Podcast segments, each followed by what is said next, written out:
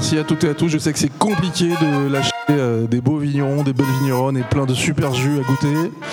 Mais euh, l'enjeu en vaut la chandelle parce que voilà, notre sujet de cette année, il est assez, euh, il est assez pointu et je pense qu'on va bien s'amuser à débattre de cette question permanente qui préoccupe toutes les personnes qui sont concernées de près ou de loin par le vin naturel, à savoir les défauts, réels ou imaginaires, du vin naturel.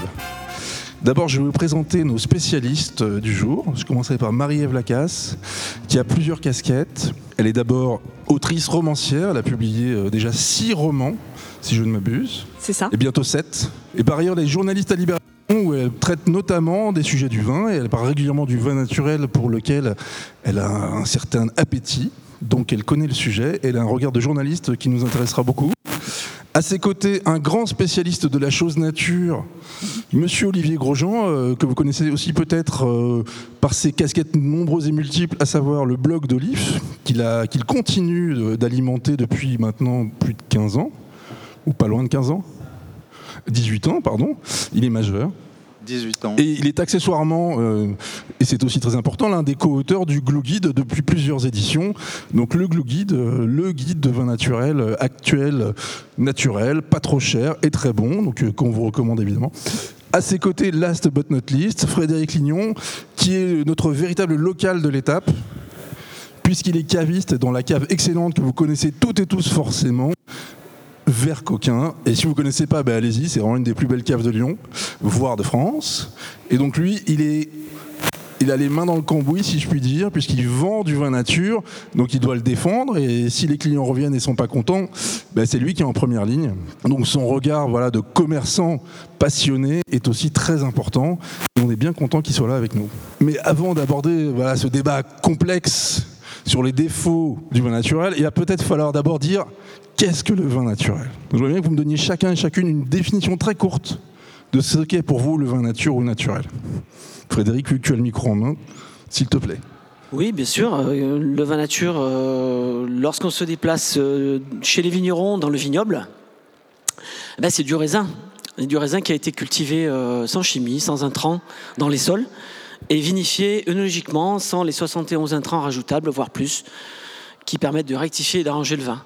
Donc c'est un vin pur, droit. C'est le reflet d'un terroir, d'une géologie, d'un sol, et des 12 mois de l'année écoulés sans face. Il n'y a rien de factice. Voilà, c'est direct, c'est franc du collier. Et puis c'est ce qu'on aime. Voilà, on en boit beaucoup. Hein, et ben, on s'en porte très bien. je passe le micro à Olive pour donner sa définition. Olivier, s'il te plaît.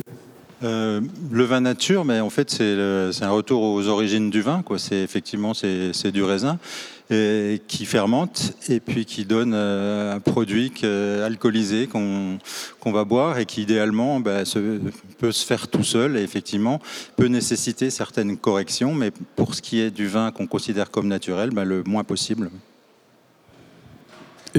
Oui, non, mais c'est très complet. Hein. Je rejoins d'un point de vue onologique mes, mes, mes, confrères. Par contre, j'ajouterais un, certain état d'esprit et puis peut-être même d'un certain rapport à l'économie pour qu'elle soit euh, euh, décroissante, en tout cas raisonnable.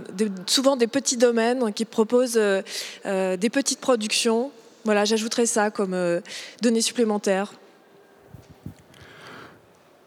Si je résume rapidement, un vin fait avec peu et idéalement pas du tout d'intrants d'additifs, à partir de raisins le plus sain possible, euh, en bio j'imagine, hein, on ne vous l'avait pas cité mais je pense que c'est implicite, et euh, voilà, qu'il soit le moins possible rectifié, retouché, pour arriver à un produit alcoolisé en effet, mais qui soit bon aussi. On n'a pas parlé, mais le vin naturel c'est censé être bon. Est-ce que, est que pour vous le vin naturel est meilleur que les autres types de vins? Par principe ou par goût euh, Comment vous en parleriez justement du goût du vin naturel? Bah, alors il faudrait définir ce que c'est que le bon, et, en tout cas c'est sûr qu'il est plus intéressant. Il y a quelque chose qui est beaucoup plus du registre de la surprise, qui a beaucoup plus du registre de la, de la personnalité, euh, quelque chose qui est, bon, on le dit souvent d'ailleurs, c'est même un synonyme, un vin vivant, donc forcément l'étonnement sera, euh, sera plus vif, l'émotion sera sans doute aussi plus, plus importante, plus, plus intrigante. Après, en termes de bon, c'est évidemment l'objet le, l'objet du débat. Ben, le, vin nature, on y vient effectivement souvent par goût. Et effectivement, il faut s'habituer à ces nouveaux goûts qui peuvent être euh, complètement différents du vin classique qu'on a pu, euh, par lequel on a pu rentrer dans le, dans le monde du vin. Et on va, on va rester au vin naturel justement parce qu'on aime ces goûts qui sont, euh, qui sont sans doute plus sincères, moins, moins trafiqués, moins, moins édulcorés. Ah, je suis désolé, vous avez qu'un seul micro, donc il faut vous l'attraper, vous l'arracher des mains, hein. n'hésitez pas. Oui, donc il faut resituer en, tant qu'acteur de terrain caviste, les gens qui vont rentrer dans la cave ne euh, sont pas forcément des aficionados du vin naturel depuis des années. Ils peuvent être complètement candidats et néophytes et avoir juste vu euh, une cave avec une devanture qui leur plaît. Ils n'ont pas vu effectivement qu'il est notifié vin naturel. Et ils viennent chercher du plaisir, voilà, immédiat, un accord vins éventuel.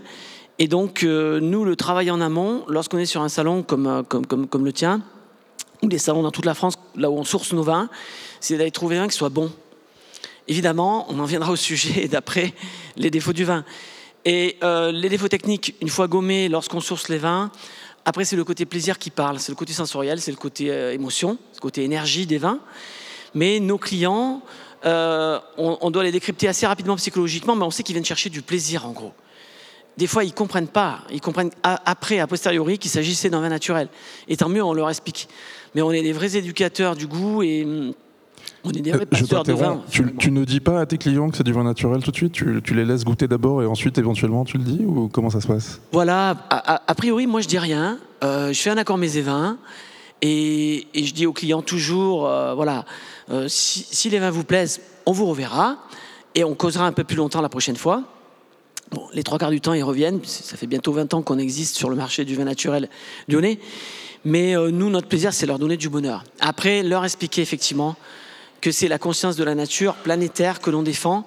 Et puis, on défend des personnes humaines derrière qui ont mis leur trip et pendant 12 mois de travail à la vigne. Et tous les risques que ça comporte, la vinification en vin naturel étant extrêmement compliqué. Dès qu'on peut amener des, des éléments techniques, on le fait, mais a posteriori. Voilà, juste que tu réagisses là-dessus. Tu dis a posteriori parce qu'en fait, tu crains que annoncer tout de suite la couleur puisse rebuter certains clients. Il y a encore une clientèle qui, peut voilà, prendre ça, être prise à rebrousse-poil si tu annonces tout de suite la couleur en disant que ça va être du vin nature ou naturel. Y compris chez toi, vers Coquin, qui est quand même une cave spécialisée, donc c'est intéressant.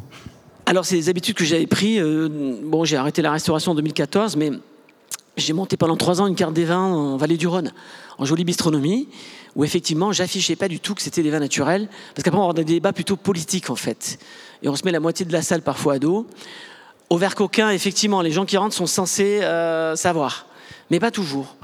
Et bon après ça peut être assez marrant, mais euh, on se rend compte qu'il y a un rendu, euh, il y a un rendu, je veux dire, à 92% positif et, on rend les gens heureux. On, est quand même des vendeurs de plaisir et de bonheur. Hein. La partie technique, on l'aborde. On l'aborde justement si un client ramène euh, un vin, euh, oui, où il y aurait peut-être euh, bah, un des défauts dont tous les vignerons me parlent à longueur d'année, la fameuse bactérie lactique, le goût de souris.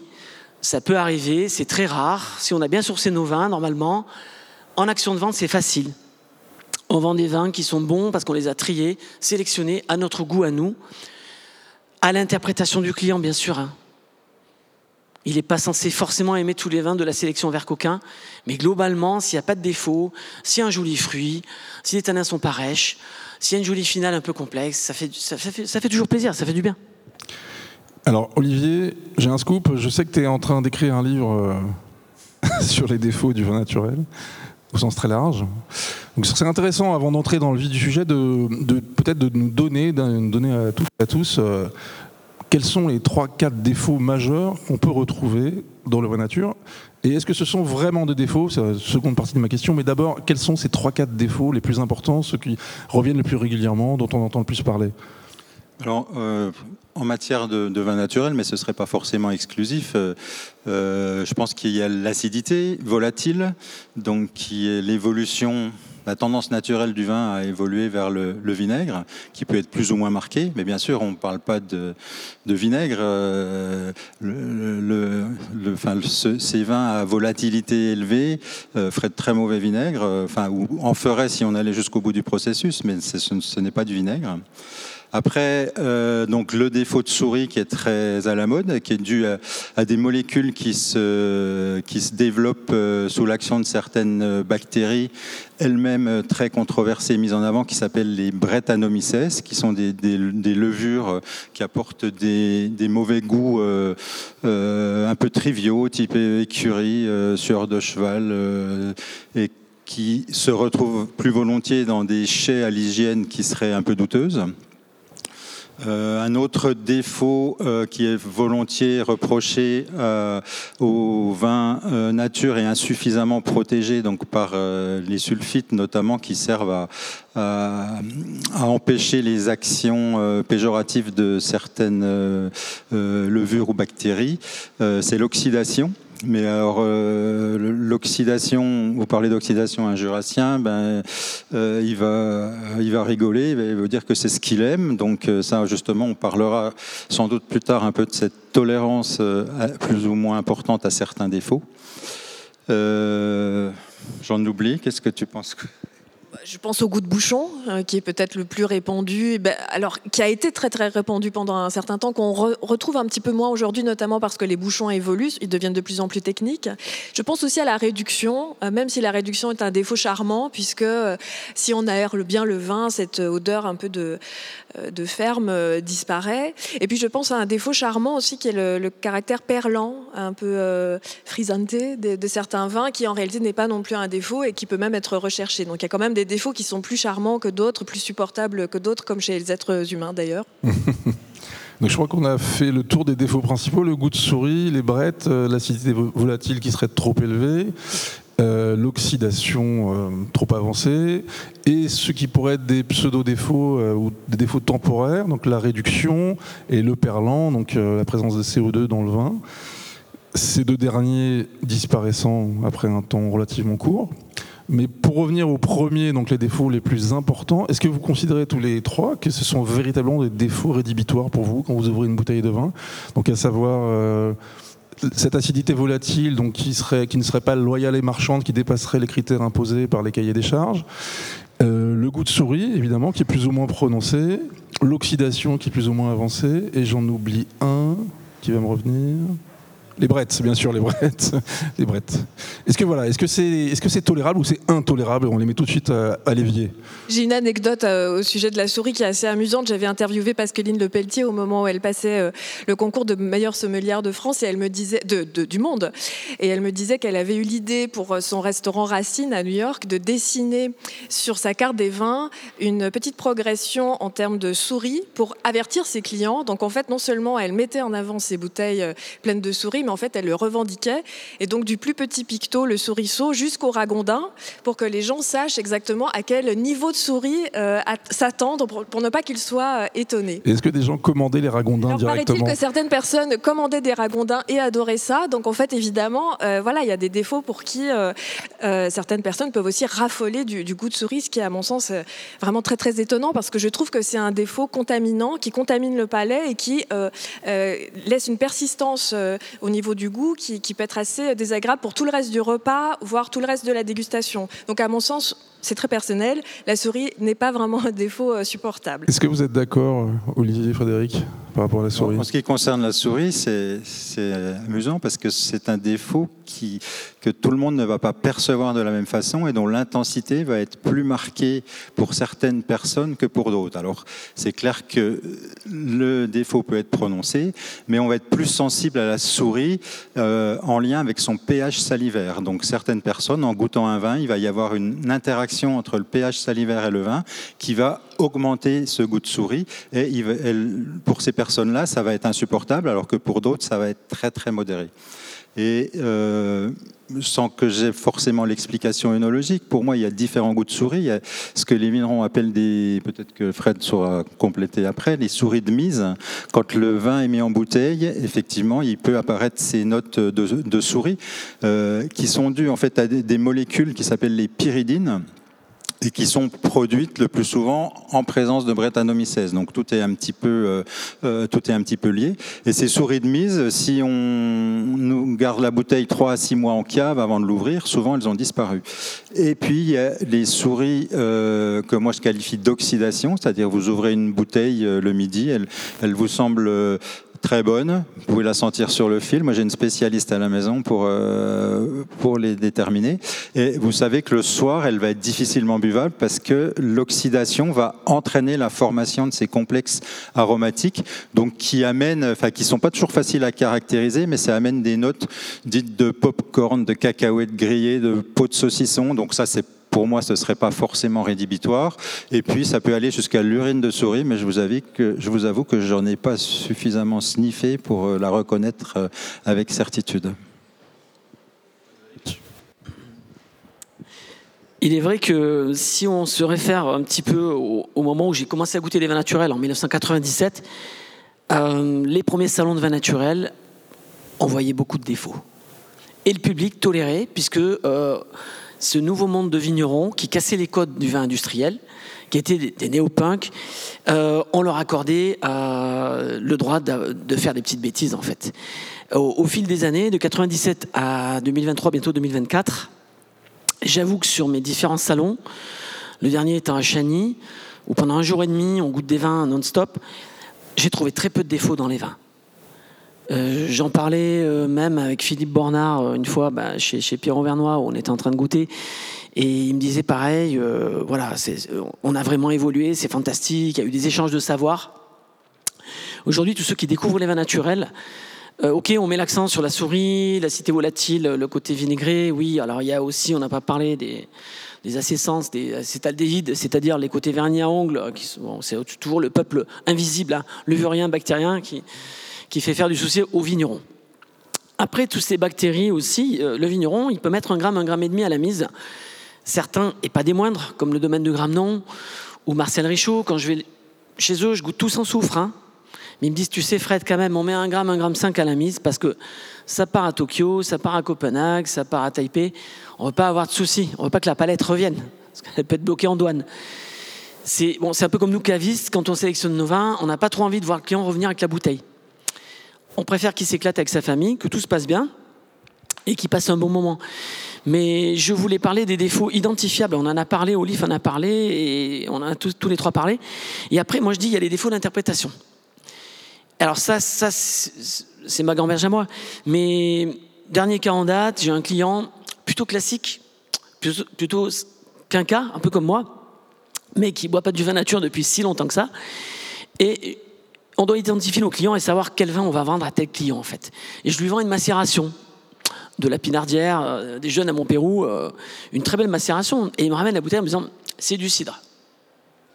J'ai pas cherché à lui expliquer, j'ai pas senti que c'était un candidat à l'explication. Je lui ai je change la bouteille, vous avez dû avoir un problème sur votre bouteille. Nous, on la goûte, on la boit à la maison, on s'est régalé. Là, j'avais fait à, j'avais mal euh, ciblé mon client en fait. Donc si c'était euh, voilà un jeune de 25 ans euh, très ouvert sur les vins naturels qui, aime bien le côté cidre avec un petit peu de gaz, bah, du coup il se serait régalé avec cette bouteille. Donc nous cavistes de terrain, c'est vrai qu'on essaie de minimiser les risques pour rendre les gens heureux finalement. Mais il y a les défauts d'interprétation. À mon avis, c'est quelqu'un qui n'a pas compris le vin ou qui l'a simplement pas aimé. Et, pour le coup, il n'y a pas de défaut dans ce vin-là. Et c'est réitéré en termes de défauts. Et puis on parle de défauts dans les vins naturels, mais la dernière fois que je suis passé à Bordeaux euh, en descendant sur le Portugal, on s'arrête dans une brasserie, on était hyper pressé. Évidemment, je commande un Bordeaux bio. Et il m'arrive, tel que j'ai goûté euh, des centaines de Bordeaux dans ma carrière, un Bordeaux bien boisé, on croque dans la planche, on a même l'écharde euh, qui font lever de la langue à la fin. J'étais content de reboire ça. Et pourtant, c'est un vin qui était censé être sans défaut. Donc, il faudrait aussi qu'on parle des vins, des défauts des vins dans les vins conventionnels. Est-ce que les vins hyper sulfités avec les finales sèches qui sont durs, qui vous brûlent, euh, est-ce qu'on ne peut pas les catégoriser à défaut? Il ne faudrait pas qu'on parle des défauts que dans nos vins naturels, en fait. Il faudrait qu'on élargisse le, débat, en fait. Je ne sais pas ce que tu en penses, Olive. Alors on parle des défauts du vin nature aujourd'hui, mais évidemment en creux, euh, on peut aussi pointer du doigt les défauts du vin conventionnel. Et on peut partir de dès la vigne, qui est quand même largement encore en, en conventionnel, donc pesticides et de synthèse. Mais on va rester sur le vin nature. Donc moi j'ai, alors je sais pas si Laurent tu m'entends. Euh, je veux bien que tu me mettes la, page de Vin Québec, s'il te plaît. Voilà. Donc Vin Québec, c'est un journaliste québécois assez, euh, qui attaque quand même pas mal les vins naturels. Je suis pas sûr qu'il les ait bien compris d'ailleurs, hein, mais bon, ça c'est entre nous. Et donc là, euh, il parle des vins naturels présents au Québec. Donc au Québec, c'est la SAQ qui gère l'importation. Et donc il y a une problématique, c'est que tous les vins là-bas qui sont présentés comme nature ne sont pas bio. Bon, ça c'est un premier point. Donc il dit que plus de 320 dits natures de la SAQ ne sont pas bio, donc ça il le critique, je pense qu'il a plutôt raison. Et ensuite il dit quelque chose, j'aimerais bien avoir votre avis là-dessus, il dit on rencontre moins de défauts dans les vins blancs nature, ce serait parce qu'ils ont un pH plus bas, soit une plus forte acidité que les rouges, ce qui les protège mieux des altérations microbiologiques. Donc je reviens à votre retour d'expérience. Est-ce que les vins blancs naturels ont moins de défauts que les vins rouges naturels euh, en, moyenne, à votre avis, ou c'est quelque chose qui, vous paraît assez étonnant euh, Parce que lui, il l'affirme. Hein. Moi, j'ai pas vraiment de statistiques, je saurais pas le dire, mais ce que je, ce que je pense, c'est qu'un vin blanc qui présente un défaut, enfin identifié comme tel, il est plus difficilement buvable qu'un vin rouge qui présenterait un défaut. Disons que le, défaut ressort plus et peut rendre, euh, peut rendre le vin plus difficile et insupportable à boire. C'est mon point de vue, ça. Toi, Frédéric, par exemple, tu as, un, point de vue là-dessus ou ça te paraît étonnant comme. Euh, d'un point, de vue, ouais, point de vue technique, ce qu'il avance au niveau des pH, on sait très bien que les pH bas qui provoquent des acidités hautes euh, créent un milieu défavorisant pour le peuple levurien et bactérien, et notamment les bactéries défavorisantes. Donc, au niveau technique, ce qu'il avance, c'est vrai. Par contre, je ne suis pas du tout raccord avec lui sur le fait que, que les blancs euh, aient plus de défauts que les rouges ou soient plus difficiles à boire. Moi, j'ai vu des goûts de souris dans les blancs. J'ai vu des brettes dans les rouges, euh, on a des volatiles dans les rouges, on a des volatiles dans les blancs. Pour moi, ça réfère pas à la couleur, hein. ça réfère vraiment euh, au talent, on va dire aussi, du vinificateur, à l'hygiène. Il en a parlé, Olif. Euh, il faut une hygiène irréprochable. Hein. C'est sûr que si sous les cuves, on a des, débuts de mer de vinaigre, qu'on n'a pas frotté à l'eau oxygénée pour éradiquer et tout nettoyer, il faut nettoyer les outils, c'est permanent.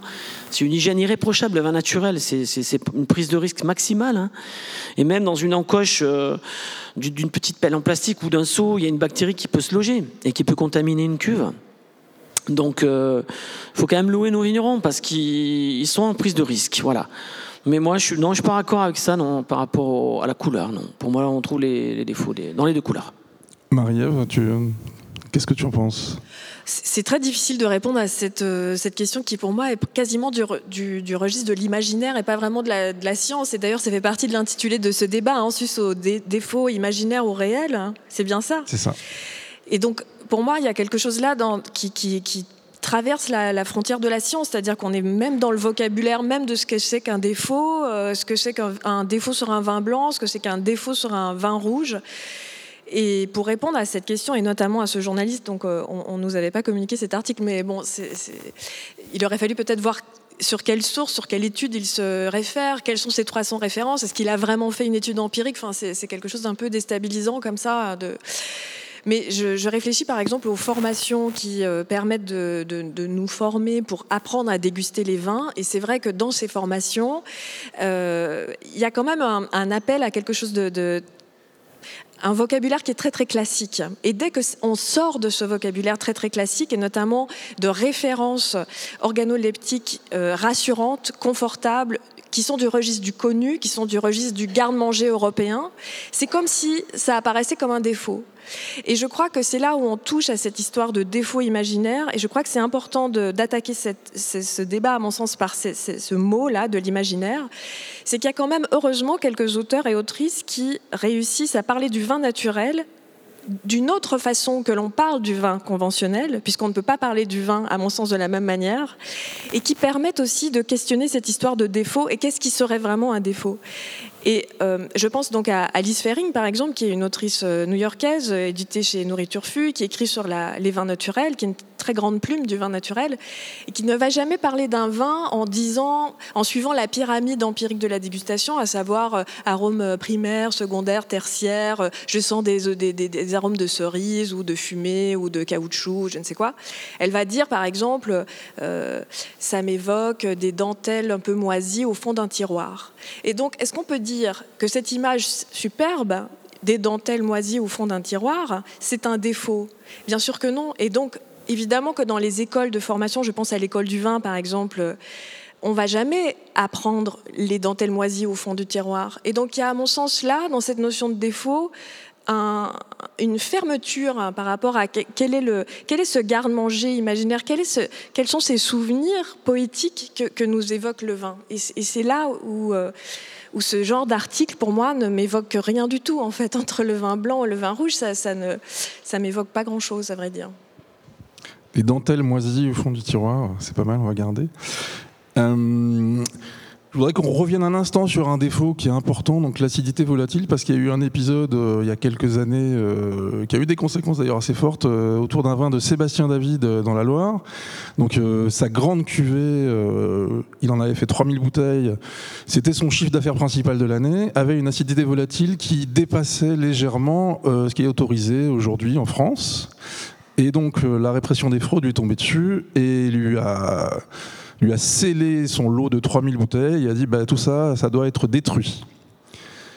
Euh, donc pour lui, évidemment, c'était une perte sèche de chiffre d'affaires très importante, ça, ça, nuisait profondément à son travail.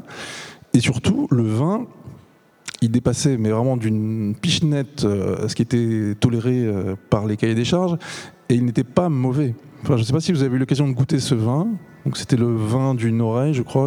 Olivier, tu sauras. C'est la cuvée Coef, ouais. Coef, pardon. Coef 2016, voilà. Euh, que j'ai eu l'occasion de goûter. C'était vraiment très bon. Et euh, si on nous dit pas qu'il y a de l'acidité volatile, bah, bien sûr on le sent puisque ça participe à l'équilibre du vin, mais c'était vraiment pas quelque chose qui était flagrant à la dégustation. Et euh, c'est ça, qui rend un petit peu, on pourrait se dire, on va euh, imposer des normes pour dire bah, ce vin a un défaut qui est marqué, on va faire doser toutes les... Non, puisque c'est une, question de perception, encore une fois, et donc euh, ce vin Coef, qui était vraiment très bon, il a fini distillé, ça donné un très bon alcool, a été distillé par Laurent Cazotte. Euh, mais c'est, on peut considérer que c'est, enfin, que c'est vraiment un, grand dommage que d'avoir, euh, d'avoir abouti à ce, à ce, genre de situation, quoi. Est-ce qu'on pourrait, euh, pas pour conclure, mais pour avancer vraiment d'un grand pas, dire que les normes qui encadrent aujourd'hui le vin en France, en Europe, voire dans le monde, ou en tout cas en France, sont faites pour un certain type de vin et pas pour le vin naturel? donc le vin naturel est fatalement hors des cases, à la marge, et donc comme il est marginal, ben, il est rejeté, euh, soit par certains buveurs qui vont les rejeter, et en tout cas par ceux qui décident ce que doit être le vin.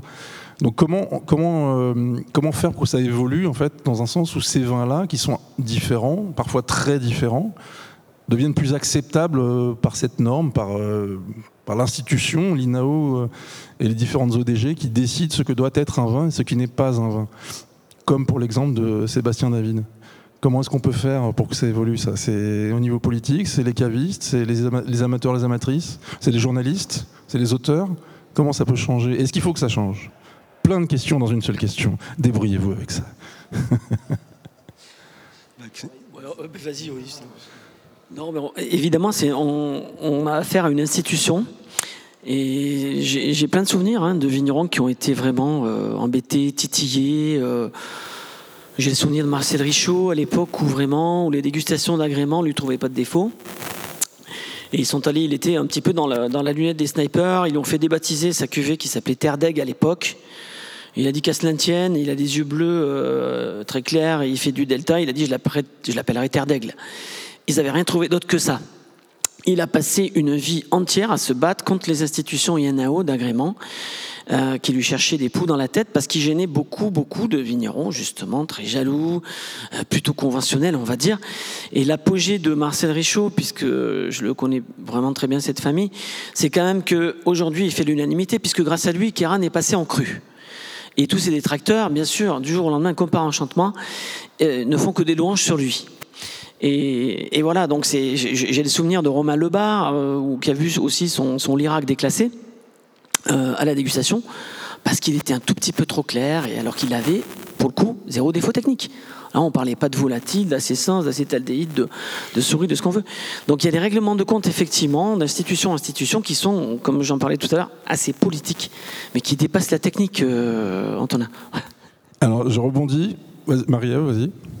Oui, alors moi je suis plus anarchiste que ça. Je pense qu'il ne faut pas s'attendre à ce que l'institution cautionne des défauts en disant oui, bien sûr, venez ici mes petites souris, mes petites brettes, et puis vous allez venir dans la grande famille des, vins pour lesquels on va continuer de considérer que ce sont des crus, etc. Non, je veux dire, les vins de France sont là pour ça. Il y a un marché, les vignerons nature qui euh, vendent à un certain type de clients qui sont tout à fait ouverts et d'accord pour que de temps en temps il y ait une petite souris, puis hop, elle s'en va la souris. De toute façon, ce, ce micro-monde du vin nature est une économie à part qui fonctionne peu ou prou. Euh, donc, à mon sens, espérer que ce soit euh, euh, adoubé, protégé par une institution est quasiment pas logique, à vrai dire, avec l'esprit de liberté, de, même libertaire d'une certaine branche du vin naturel. Donc, à mon sens, c'est pas c'est pas l'option en tout cas. Donc, ces deux mondes sont irréconciliables. Le vin conventionnel et le vin naturel, pour dire les choses vite. À mon sens, oui. Ah oui? Alors, je vais rebondir sur ce que tu as dit, Frédéric, parce que donc, tu parlais de Marcel Richaud, qui est un vigneron maintenant qui est très reconnu, très réputé euh, des Côtes-du-Rhône. Et il y a une tendance, euh, peut-être Laurent, tu peux mettre le deuxième article, s'il te plaît. Alors l'auteur de l'article était présent dans la salle tout à l'heure, il je crois qu'il est parti, c'est l'un des auteurs en dédicace euh, actuellement à la librairie, donc Goulven Le Polès. Et il a fait un long article donc, sur The Good Life qui s'intitule Les néo-gourds du vin nature décrédibilise-t-il le travail des anciens? Et, ça, et c'est pour ça que je rebondis sur ce que tu as dit, Frédéric. En bref, il explique que les, premiers grands vignerons en nature travaillaient très bien, très proprement, et qu'aujourd'hui il y a un, tel engouement pour le vin naturel que tout le monde s'y met, donc plein de néo-vignerons, néo-vigneronnes, qui travaillent moins bien. Je résume rapidement, son article qui est assez long et qui donc euh, ben, sont un problème puisque finalement ils nuisent, ils nuiseraient au milieu euh, du vin nature puisqu'il y aurait une plus grande euh, quantité de vins naturels ratés, déviants, problématiques à défaut qu'il y en avait au début lorsqu'on avait affaire à des vignerons euh, plus sérieux et ceux qui sont aujourd'hui devenus historiques parce que certains ont même disparu et leur vin s'arrache très cher. Et voilà, il y aurait cette nouvelle bande de punk à chiens euh, vignerons nature qui travaillerait pas bien et qui, malgré tout euh, serait main dans la main avec des sommeliers, des restaurateurs qui vendraient leur vin et finalement qui feraient passer ces vins pleins de défauts pour des bons vins naturels. Donc c'est une critique qui est assez souvent faite euh, quand même au milieu du vin nature.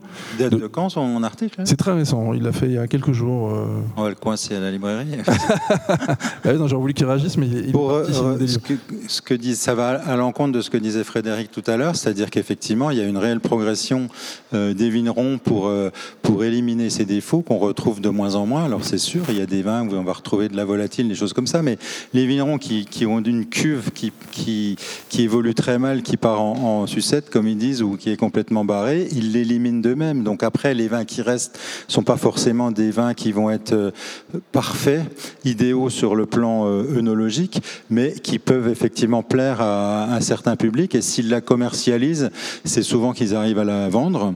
Et donc, euh, je pense que c'est leur marché à eux qui, dira si cette cuvée peut être effectivement buvable ou, non par certains, pas par tout le monde, mais euh, ils vont la commercialiser parce qu'il y a des gens qui vont vouloir l'acheter puis qui vont l'aimer.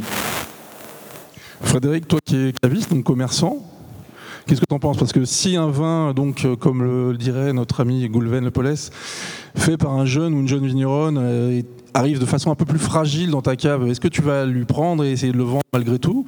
Ou tu vas, tu vas bah non, lui dire non, c'est pas possible, ton vin il est pas prêt, t'es pas prêt?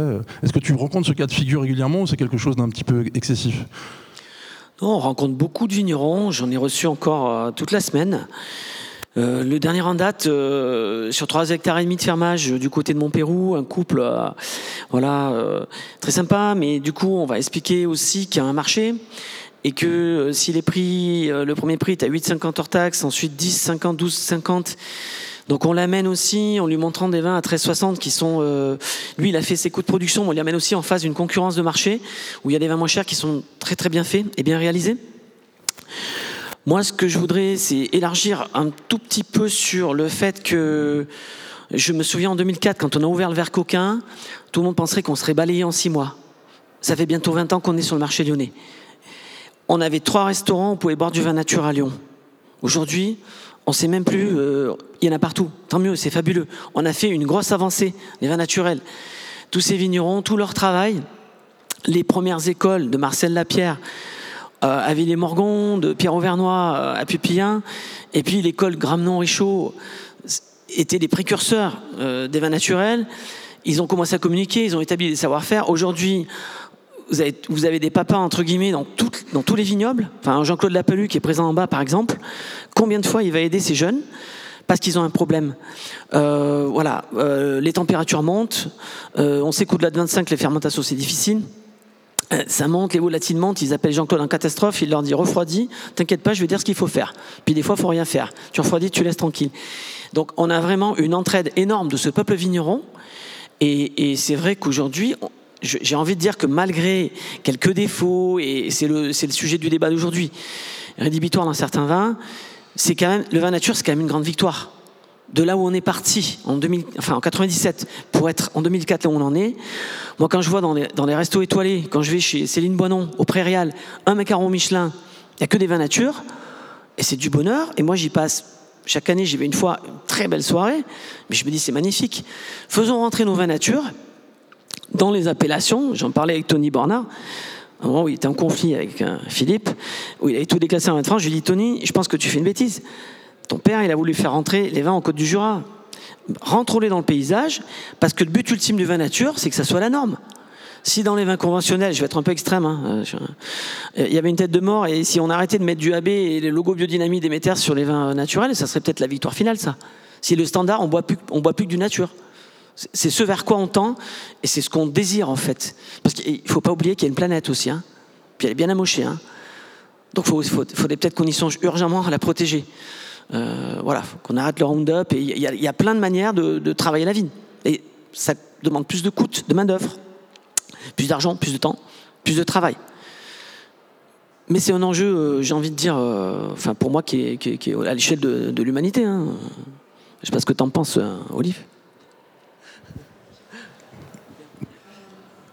Oui, juste par rapport à l'article, moi je ne connais aucun jeune vigneron, aucun néo-vigneron qui se dit je vais m'installer, je vais faire un vin pété de défauts, je vais le vendre, mettre une super étiquette et puis euh, euh, voilà, ça va être la culture du cynisme en fait. Je ne connais aucun vigneron qui commence dans la vie, dans son exploitation avec ce type de philosophie parce que de toute façon il sait très bien qu'au bout de une cuvée, deux cuvées, deux, deux millésimes, il va se faire griller par le marché. Et par ailleurs, c'est une économie tellement fragile, c'est tellement difficile d'être vigneron et encore plus d'être vigneron nature, que si certains néo-vignerons ou jeunes vignerons qui héritent euh, de, des installations de leurs parents euh, commencent en faisant des cuvées qui sont un tout petit peu plus fragiles. En fait, il faut accueillir ça avec beaucoup plus de tolérance et de curiosité, un peu comme les jeunes auteurs qui débutent. Leurs premiers livres sont rarement les chefs-d'œuvre qu'ils écriront euh, au fait de leur carrière. Donc, en fait, il y a, à mon sens là un, accueil, une curiosité, une bienveillance qu'il faut porter et, et, tout le courage aussi que ça nécessite de s'installer. Donc, je suis assez en désaccord avec, euh, avec l'article euh, que tu présentes, euh, Antonin.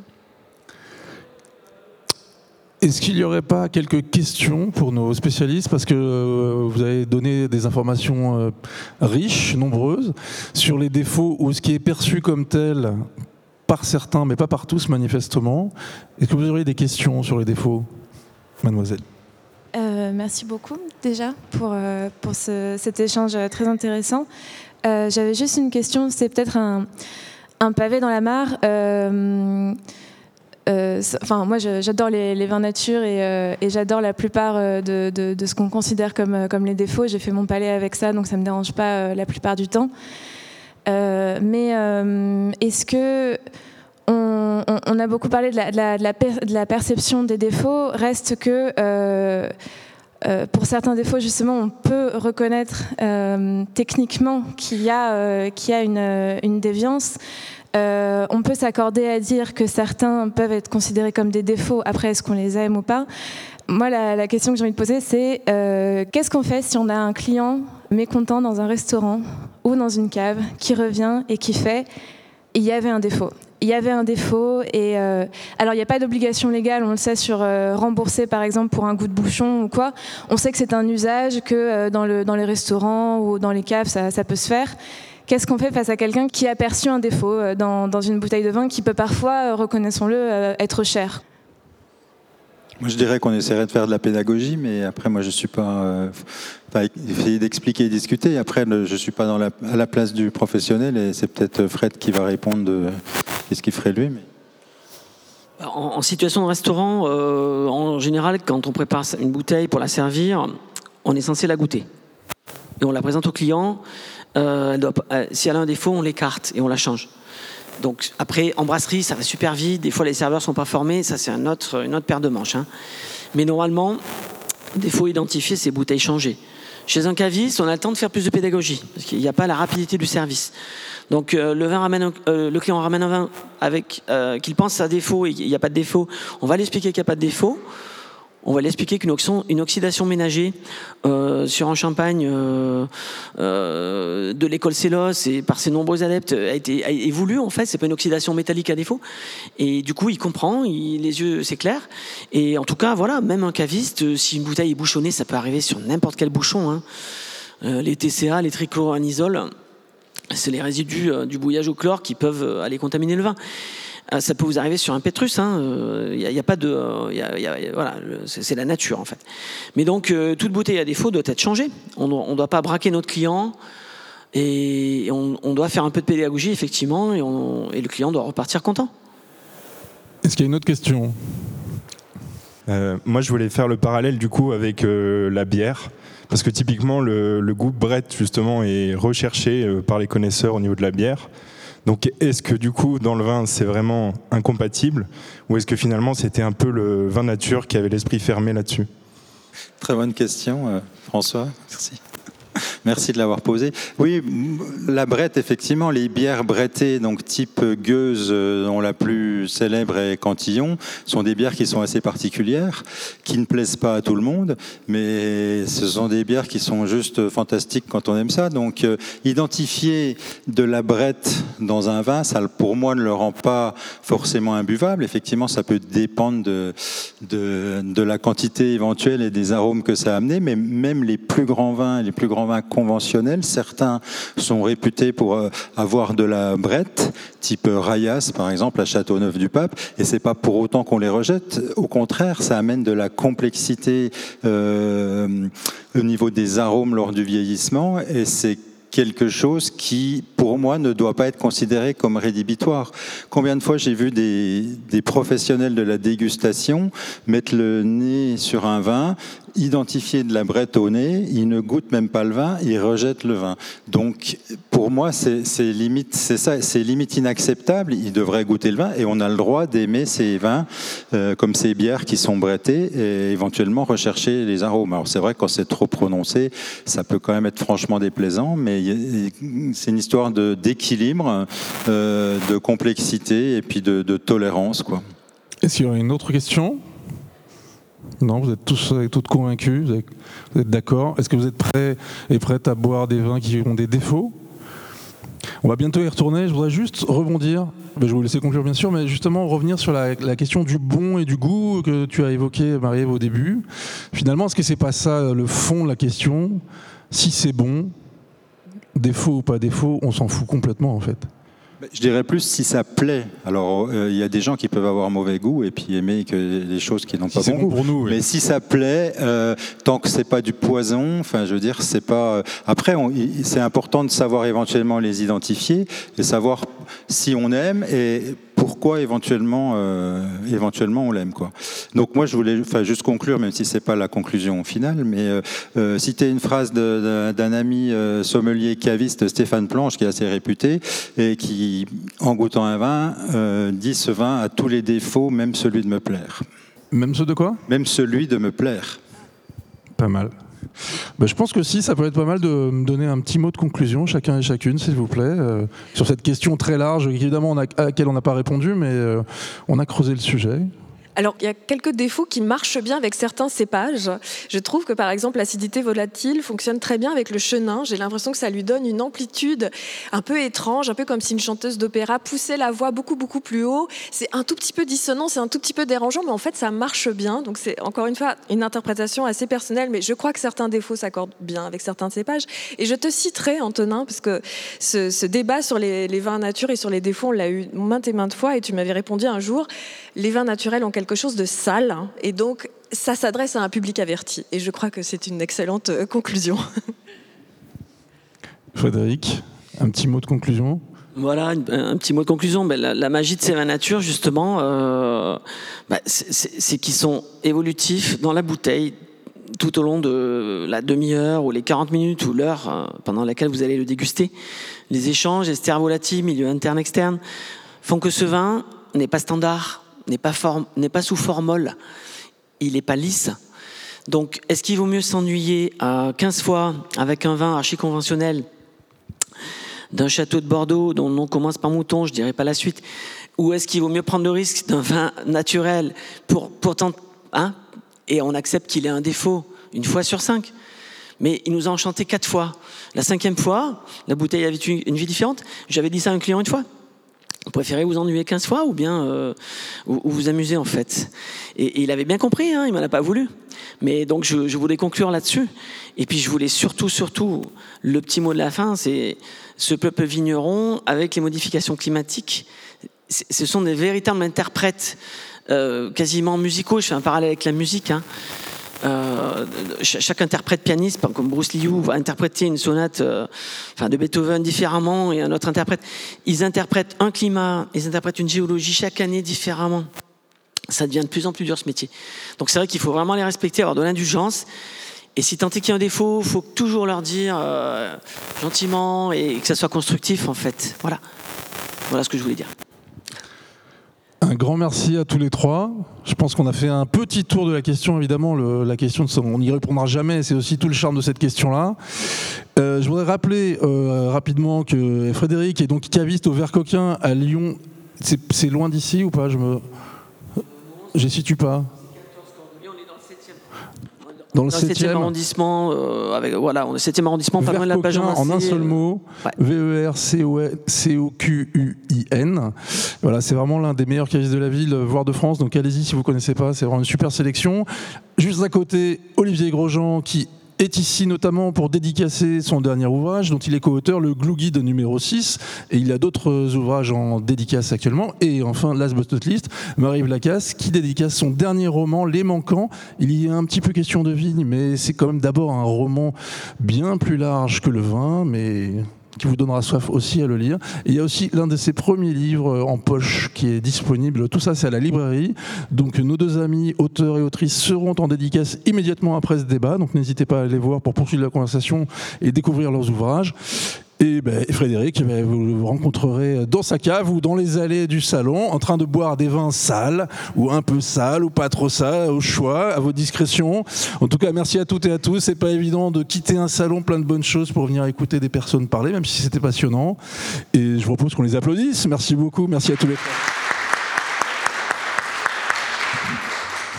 Et je vous invite évidemment à regagner le salon et à boire tout votre soul de vin naturel, puisqu'il y a de quoi faire. Il n'y a pas que du vin d'ailleurs. hein. Je ne sais pas si vous avez remarqué, il y a aussi de l'hydromel, des spiritueux, de la bière, des cofermentations et même des softs. Merci à toutes et à tous. Bonne déguste.